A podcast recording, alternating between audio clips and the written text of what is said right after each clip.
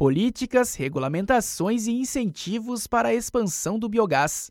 O Brasil possui uma posição muito favorável para a produção de biogás, pois é o maior país tropical do mundo, recebendo durante todo o ano intensa radiação solar, que é a base da produção de biomassa. Além deste fator, o país possui grande geração de resíduos urbanos e uma agroindústria muito representativa, especialmente composta pela produção de grãos e proteína animal, as quais favorecem enormemente o país a desenvolver tecnologias de energias renováveis e limpas, aproveitando os resíduos e, consequentemente, o biogás gerados por estas atividades. Para o aproveitamento deste potencial, é importante que o mercado tenha um ambiente regulatório favorável e que incentive o desenvolvimento do setor. Desta forma, há no Brasil várias fontes de incentivo que auxiliam o desenvolvimento do mercado de energia da biomassa residual, tais como o Plano Nacional de Agroenergia,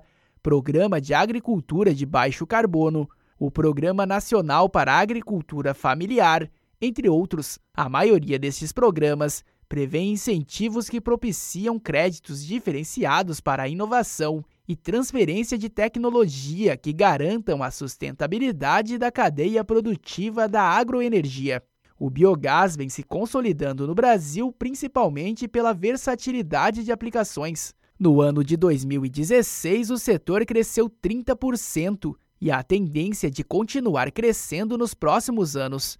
Diferentes fatores têm influenciado neste cenário mais favorável para o crescimento do biogás no Brasil. Entre eles está a consolidação da geração distribuída pela Resolução Normativa 482 de 2012, alterada pela 687 de 2015 da Agência Nacional de Energia Elétrica, a ANEEL, que aprimorou as possibilidades de uso do sistema de compensação de energia elétrica. Outro avanço importante foi o reconhecimento pela Agência Nacional do Petróleo, Gás Natural e Biocombustíveis, através da Resolução número 685 de 2017, que permite o uso do biometano proveniente de resíduos agro-silvopastoris, aterros e esgoto para o abastecimento veicular e para a injeção na rede de gás natural.